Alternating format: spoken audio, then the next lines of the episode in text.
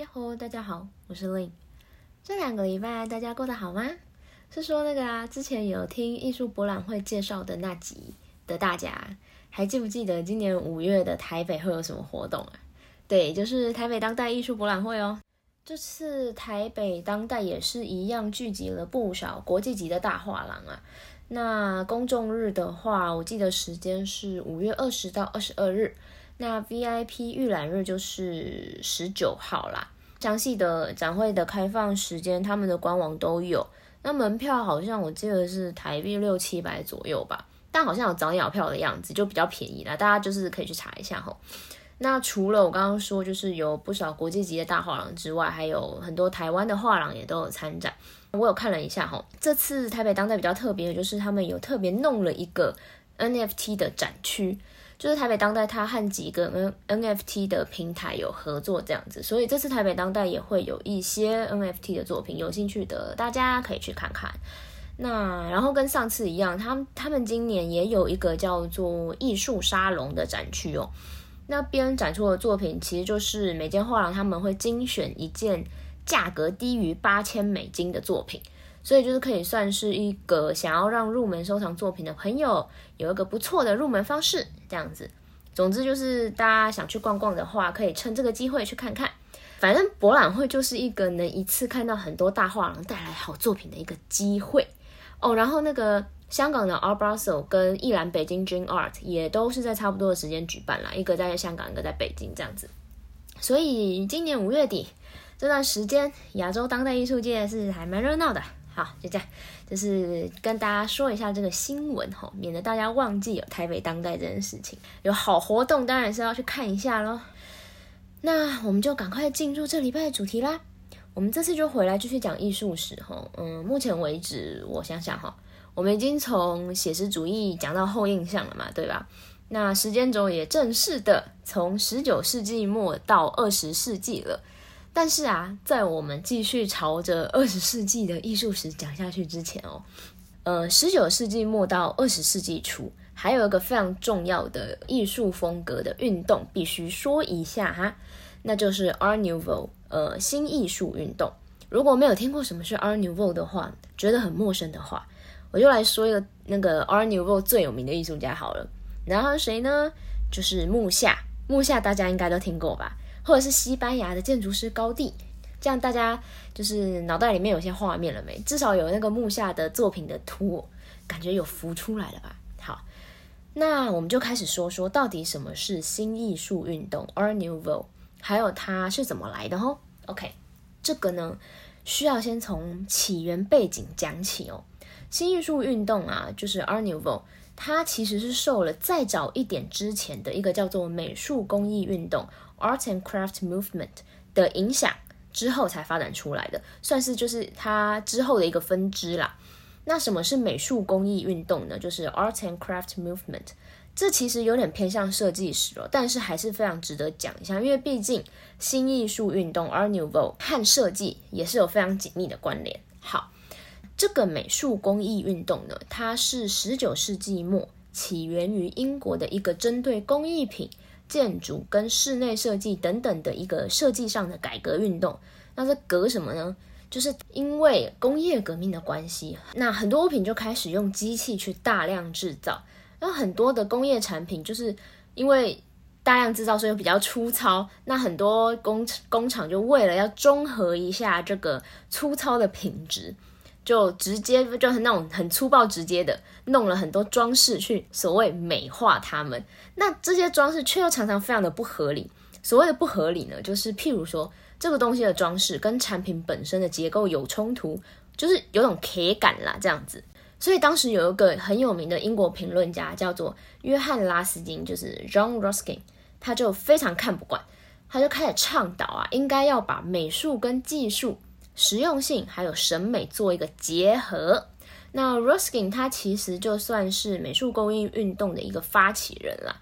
总之呢，因为就是你知道，就他家也蛮有钱的，那所以年轻的时候就常常到处在欧洲啊旅行啊看风景这样子，所以他非常崇尚所谓自然之美。他自己家完全也就是那种门前有小河，后面有山坡，啊，其实不是小河啦，是一座大湖。总之就是一个被大自然包围的生活方式。哦，然后他也非常热爱威尼斯，尤其是威尼斯的哥德式建筑。他热爱这些，就是以前的石匠在建筑上手工这样雕刻凿出来的那些花样跟造型之类的。对他来说，这这些东西就是代表了所谓的劳动之美。所以他画了非常多的自然风景跟威尼斯建筑的水彩作品哦，跟一些素描啊、速写之类的。有人甚至说，如果哪天威尼威尼斯毁灭了，人类还是可以靠着 Ruskin 的这些水彩素描重建威尼斯哦。好，anyways，所以呢，所以 Ruskin 这种对于自然美和手工美的热爱，也是他不管是在文学上或者是评论著作上的一个核心精神哦。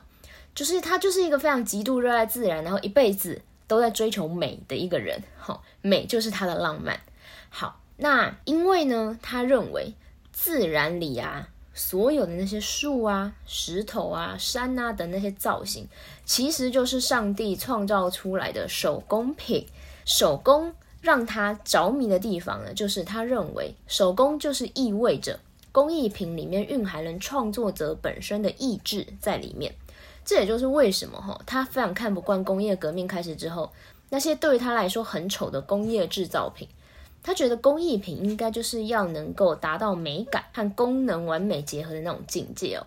他批评那些嗯工业制造的产品品质太烂啦，有太多不合理跟过度的装饰，就是一个丑到爆伤眼睛的东西。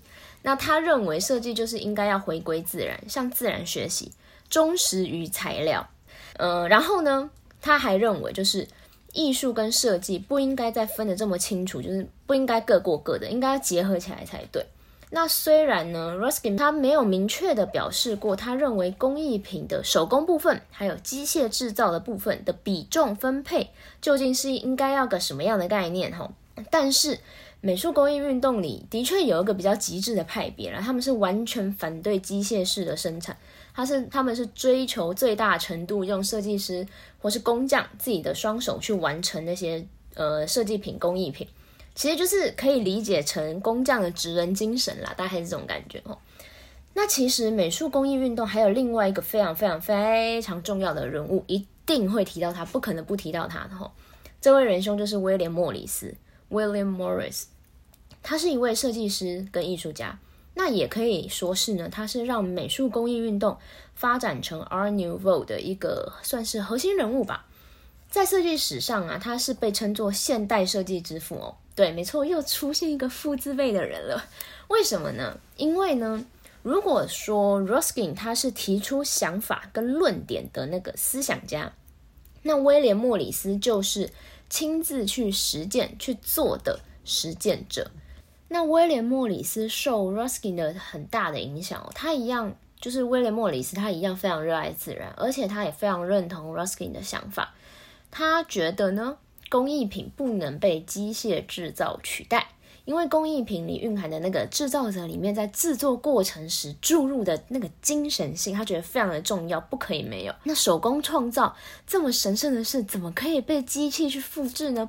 所以他觉得工厂里啊，那些生产线上的操作机器的工人就是一点灵魂都没有这样子。他认为啊，设计是应该要为了服务大众而存在的。所以呢，既然要达到把手工品能够完美的和美感跟实用性结合起来的目的的话呢，那艺术家、设计师跟工匠就必须团结起来，一起合作才可以。艺术家就是工匠，工匠就是艺术家的这样的概念哦。而且设计的理念核心应该是要朝向大众的、贴近生活的。设计这件事情不应该只是服务上流社会跟精英阶层这样子。所以呢，基于刚才讲的这些。再加上威廉莫里斯对于手工艺逐渐被机器取代的这个现象，他觉得非常的焦虑，他就开始自己身体力行起来哦。他决定要好好的去复兴手工艺，所以呢，威廉莫里斯呢就和朋友一起合开了一间叫做莫里斯商行的店，他就专门卖一些手工家具啊、装饰品啊，他自己也有设计了非常多的壁纸、纺织品、瓷砖啊，还有玻璃花窗吼。基本上呢，威廉莫里斯的设计风格跟元素都是来自于自然的花草鸟木。那他设计的印花图案都非常的美哦，而且非常的细致哦，感觉就是没有在管成本的那一种，就是就是美比较重要 那样。大家有兴趣的话，可以上网去找图，真的都非常美，非常好看。好，那虽然啊，他强调手工制作这件事，其实在很大的程度上，跟他希望美的设计可以进入一般大众生活的这个理想是非常矛盾的哦。因为你大大家想啊，就是毕竟手工品就是贵啊。那贵也就只有有钱人才消费得起嘛。但是威廉莫里斯这种对材料忠实、设计适用于使用目的的这个精神，对于后来的德国包豪斯有非常非常重要的影响哦。所以这也才是为什么他被称作现代设计之父的原因哦。那威廉莫里斯他自己有说过，他的原句原文是：嗯，To give people pleasure in things they must perforce use, that is one great office of decoration. To give people pleasure in things they must perforce make, that is the other use of it. 这个意思大概就是说，呃，让人们从必须使用的东西中感到愉悦，这是装饰最伟大的地方；而从制造这些必须制作的东西中获得快乐，这是它的另外一个用途。这应该是大就这句话大概的意思。好，那美术工艺运动大概其实就是到这里。那所以现在啊，大家应该会对于为什么美术工艺运动跟我们今天的主题新艺术运动 Art Nouveau 有这么深的关联，应该有点头绪了吧？其实呢，新艺术运动可以看作是美术工艺运动在欧美世界传播的其中一个分支的延伸呢。它传承了美术工艺运动那个所谓强调艺术设计工艺合一的那个精神。因为这样子呢，所以新艺术运动的影响的领域不只是在平面设计跟艺术上，包含建筑啊、珠宝啊、家具设计啊，其实都是哦。但是呢，和美术工艺运动最不一样的地方呢，就是新艺术运动它不排斥机械生产，中世纪的那个歌德风格也不是他们关注的地方。新艺术运动他们 focused 是从自然界去寻找灵感，施法自然的这个部分哦。而且他们强调，就是自然界中没有直线，所以因为这样子呢，我们可以看到新艺术最大的特色就是那个自然有机流动的线条装饰风格，对不对？他们呢也认为呢，艺术就是应该要进入生活，然后要弄艺术的那个美去装饰生活，但是并不是像洛可可风格那样子过度的装饰哦，他们觉得那种浓度太高了，太超过了哈，他们讲求就是一个刚刚好，好。那新艺术运动的全盛时期的大约是在一八九零年到一九一零年这二十年，虽然时间不长，但是对于欧洲各国都有非常大的影响哦，而且也非常的流行，在当时其实就是一个普遍被视作一种大众文化的现代风格啦。那新艺术运动呢，在不同的国家，在欧洲不同国家也有不同的名字哈，比如说在德国就是会叫做青年风格。在维也纳呢，叫做分离派哦。但新艺术 Art Nouveau 这一个词第一次出现呢，是在什么时候呢？它是在一八八四年，比利时的一本叫做《现代艺术》的期刊上哦。它是用来描述一群就是追随 Ruskin 那个理论的比利时艺术家团体，叫做 The Twenty 的那些作品，就统称他们是 Art Nouveau 这样子。那然后在一八九五年十二月的时候，有一个德国裔的 Art Dealer 叫做 Bin。他在巴黎开了一家专门卖日本服饰会跟瓷器的一间店哦。那店名就是叫做新艺术之家。那除了卖日本艺术品之外，他也卖很多威廉莫里斯设计风格的那种家具啊、壁纸啊、织品啊之类的哦。总之呢，就是这间店是非常致力于在推销这些新艺术风格。所以呢，这个词 Art Nouveau 就是这么来的，新艺术哈。那新艺术风格除了受到美术工艺运动的影响之外呢，就是自然的那个部分。那另外一个部分就是日本浮世绘，对，又是日本浮世绘。日本浮世绘的木板画，呃的流动的线条，还有用色方式啊，跟强烈的平面性，还有装饰性，都是影响新艺术风格的很重要的元素哦。还有呢，后印象派作品里面那种强烈的表现性，其实这些这些刚刚讲的这三种。都是启发新艺术风格很重要的地方。还有哦，大家知道吗？很多生物学家出版的《植物图鉴》啊、《深海鱼图鉴》啊的那些里面的手绘图哦，也都是新艺术风格艺术家或是设计师常常拿来参考的范本哦。好，那新艺术运动呢？它其实也是艺术史上把艺术跟平面设计结合起来的一个很重要的里程碑哦。尤其呢是海报这件事情，他们把海报 posters 作为艺术形式的这件事，所以啊，也就是说字体设计也就理所当然的跟着一起有了很大的呃发展跟创作空间。就是它其实字体这件事情也是他们创作的一部分啦，应该这样说。好。那我们现在就来介绍几个新艺术风格艺术家，哈，这样子大家会比较概念。OK，第一位是谁呢？第一位是英国的比亚兹莱 （Albert Beardsley）。呃，他几乎可以算是自学出师的哦。他是呃插画艺术家，哈，他的作品非常的前卫，非常的帅哦，有非常强烈的个人风格，甚至我觉得啊，他的作品。就算放到现在，就我们这一个时代来看，其实都不会让人家觉得有过时感的。怎么说？因为呢，比亚兹莱的作品的颜色只有黑与白，就是纯黑白的。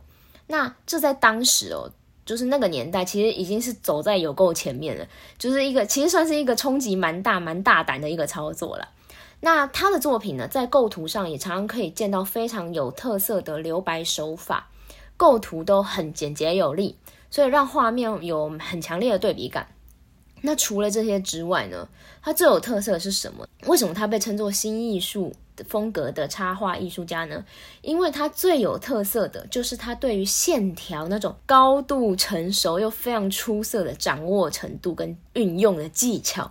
他其实真的可以说天才啊！真的没有在开玩笑。他的作品线条真的是美到发疯哎，就是流畅到一个不行。真的是非常强烈推荐大家去找图来看比亚兹莱的作品，他的用线手法真的是超级有气质、超级细致、巨爆流畅，完全不啰嗦。真的是我我因为我个人真的超爱的。好，然后啊，虽然他的作品啊，乍看之下很唯美、很优雅的感觉，但通常啊，其实你再多仔细多看几眼吼，仔细再看看个一两秒，你就会发现，哎，其实那是一种怪诞美。有点诡异的感觉，有种华丽但是又颓废的感觉，同时呢，也有非常高的戏剧效果。那其实比亚兹莱啊，他一直都是在追求诡异这件事情，这是他自己讲的哈。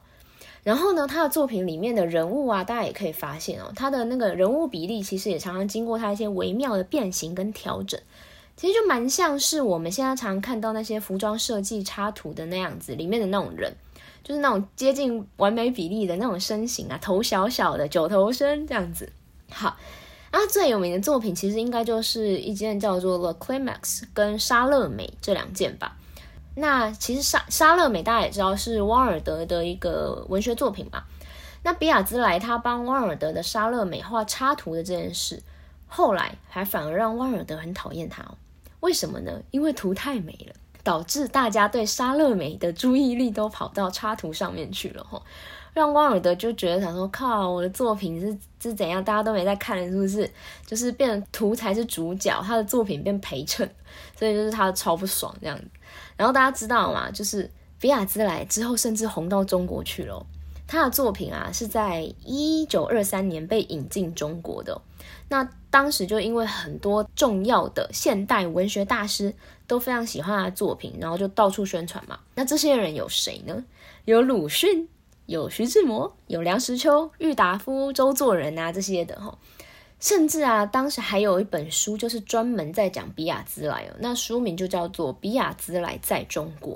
这本书它其实就是收集了二十六位现代作家，总共有三十六篇对于比亚兹莱作品的评论文章。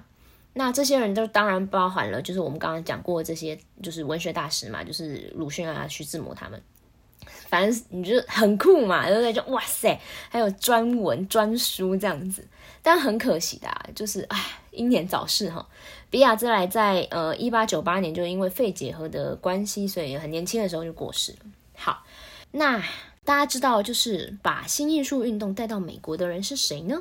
就是我们第二位要介绍的，他叫做 Louis Comfort Tiffany，他是美国人，简称就是 Louis Tiffany 啦。好，大家听到 Tiffany 这个姓，你会觉得诶，好像有点耳熟诶。对，没有错，你没有想错，就是那个 Tiffany。这个老兄呢，他老爸就是现在我们知道的那个珠宝名牌的 Tiffany 的创办人。对，好，所以这位纽约出生的新艺术风格设计师，就是 Tiffany 他们家的公子，他也是 Tiffany 第一位设计总监哦。大家就是不要小看他吼。好，虽然呢，他老爸是搞珠宝的嘛，对，但是 Louis Tiffany 当然呢，除了珠宝设计之外，它最有名的啊，应该要说是它的玻璃设计哦，比如说就是那种玻璃花窗啊、灯具啊之类的，尤其是灯具。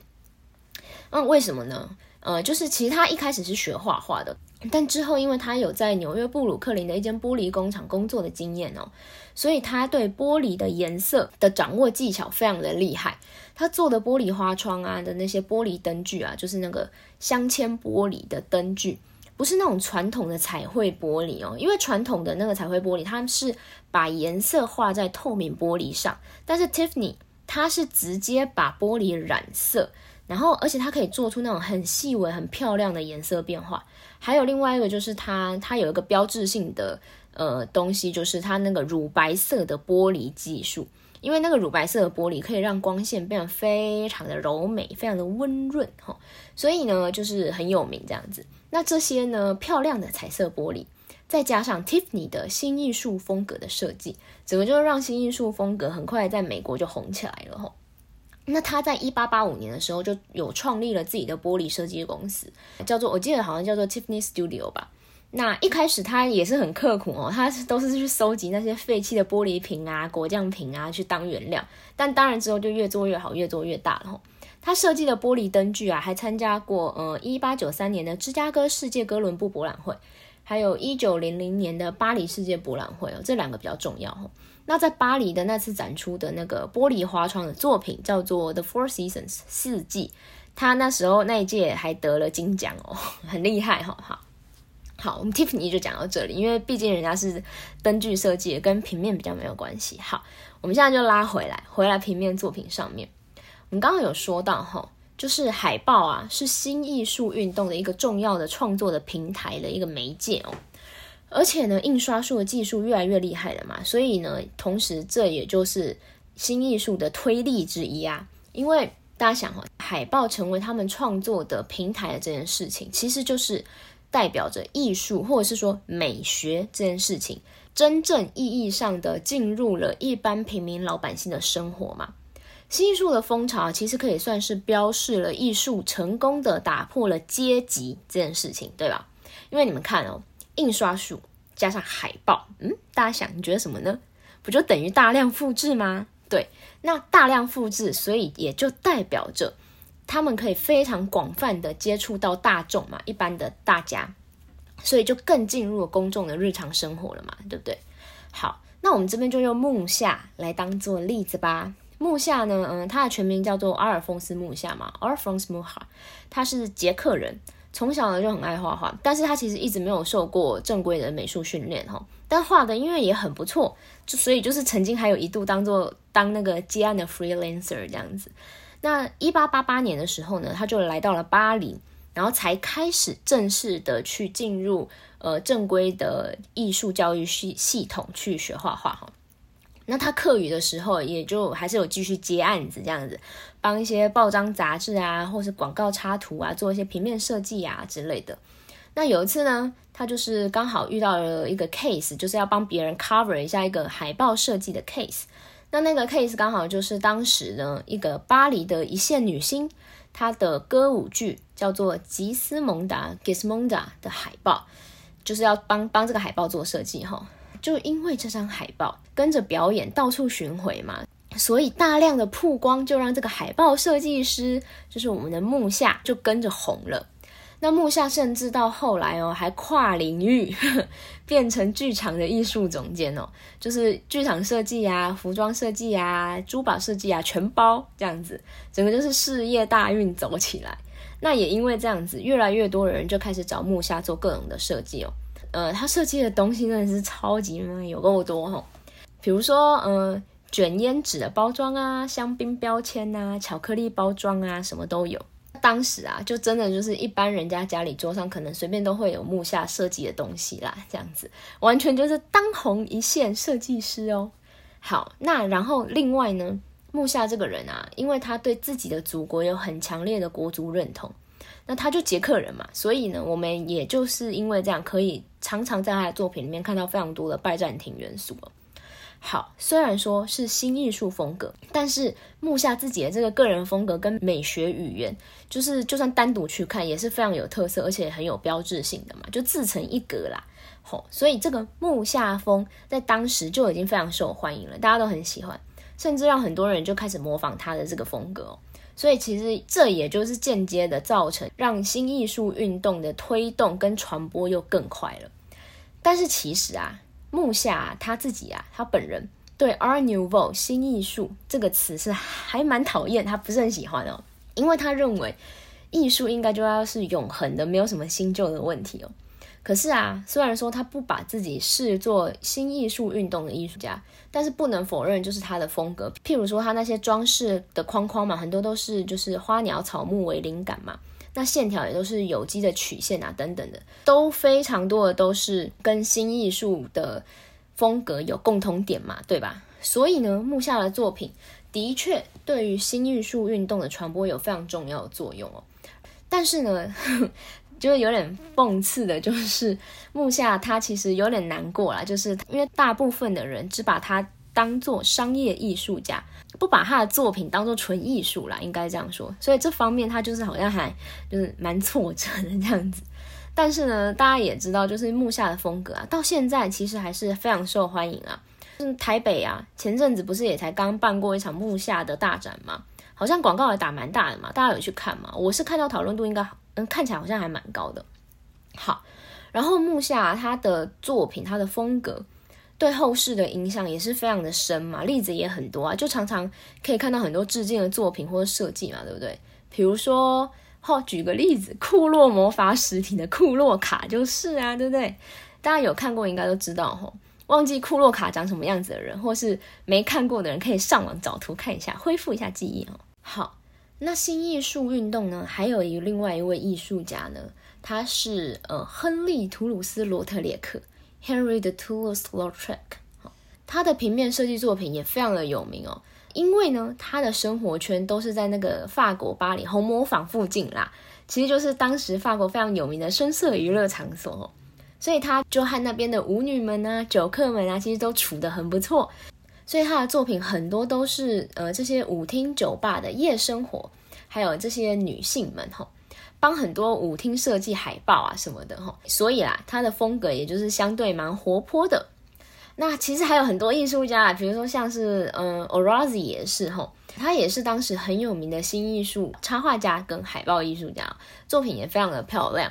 然后大家大家其实有兴趣的话，可以上网再多找找，就是这些相关的资料。好，那最后一位新艺术运动，或者是说维也纳分离派。有个绝对不会不讲到的艺术家，大家知道是谁吗？有没有觉得好像漏掉了什么？对，没有错，就是克林姆。但是因为呢，克林姆的故事有点太精彩了，所以我决定留到下次专门讲他的时候，直接整集讲好讲满啊。对我就是偏心了，等一下。OK，那当然啦，就是在建筑设计方面，新艺术的风格也是非常重要的一个章节啦。那其中最有名的应该就是呃，Hector Guillemar 吉马的设计的那个巴黎地铁站的入口哦。那当时就是受到巴黎市政府的委托了，所以他设计了总共有一百四十多个地铁站的出入口，都是他设计的。大家可以去查一下图哦，其实就是像藤蔓一样的那个铁件，还有那个造型，其实就是吉马他设计最大的特色。好啦，反正再讲下去，其实真的有点变成设计师了哦。还说你们想要我也开始讲点设计师啊？哦，对，说到设计师啊，就是最近啊，好像因为那个动漫新番《间谍加加九》的关系哦，很多经典椅的设计好像又开始被大家讨论了嘛，对不对？是说大家有没有看那个《间谍加加九》啊？就是那个看了之后，大家都会在说那个你在逼我生女儿吗的那个动画。我跟你们说，真的超好看、超疗愈的，我爱爆！对，漫画也超级赞，非常的推。阿尼亚真的是有够可爱的。好啦，离题了。我们刚刚回来做个总结哈。好，新艺术的部分，OK，就是啊，大家有没有发现？其实基本上简单的说，就是美术工艺运动的精神是让新艺术运动开始发芽。那浮世绘呢，就是给了新艺术运动建构样貌的元素还有灵感。就不好意思哦，狗狗在下面叫，大家可以忽略它。好，然后呢，嗯，我们继续哈，工业生产啊，跟印刷术的进步啊。就是相对来说，其实就是让新艺术风格快速流行，并且进入大众日常生活范围的一个帮手。其实就像上了 Turbo 那样子啦，所以就快速的传遍了整个欧美，甚至红到了中国去哦。那新艺术可以说是当时的一种当代风格哦，一个大众文化的潮流啦。那新艺术运动对后来到底有什么影响呢？当然是有啊。它其实呢，也启发了后来的装饰艺术风格，叫做 Art Deco。我们之后也会讲到，还有现代风格，呃，Modern Style 这样子，甚至是一九六零年代不少迷幻摇滚乐团的专辑封面设计，也有很多都有很浓厚的新艺术风格的影子哦。大家知道吗？比如说我的神团 Pink Floyd 就有吼。好，那今天艺术史啊，说到今天啊，大家应该就已经有注意到一件事了吼。就是啊，浮世绘真的在这段艺术史里面出镜率超高的哦。我们是不是几乎每一集都会提到浮世绘啊？对不对？但事实真的就是这样啊。你看啊，就是 Art Nouveau 新艺术这个词，最最最一开始也是那个 Bing 开的那一间卖浮世绘跟工艺品的店嘛。为了推广日本这种全新的艺术风格，所以一开始才取这个名字的嘛，对吧？所以啊，说到这啊，我们不免俗的还是要老套的感叹一下，就是。文化上的那种冲击啊，还有交流，真的是还是蛮重要的。对于推动呃新艺术的形态啊，或是表现方式啊，或是各种的风格啊，都是很重要的。但认真说啦，就是日本艺术对西方艺术是真的有蛮重大的影响，尤其是葛饰北斋。好啦，是说就是我们要不要干脆以后之后再做一集专门讲浮世绘怎么流传到西方国家的？好，还是那种东西方文化的交流到底是个怎么回事啊之类的那种单元啊。好，反正完蛋，就是好，好像开始跟老高一样疯狂挖坑给自己填。好啦，而且感觉那个坑好像越挖越大洞哦。以后再说啦，就有点可怕，先不要想。OK，好，那差不多就总结到这，我们今天新艺术运动就差不多到这里了。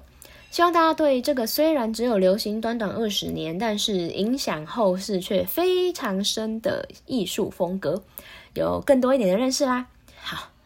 那就先谢谢你们这次的收听喽，我们就下集下次再见啦，拜拜。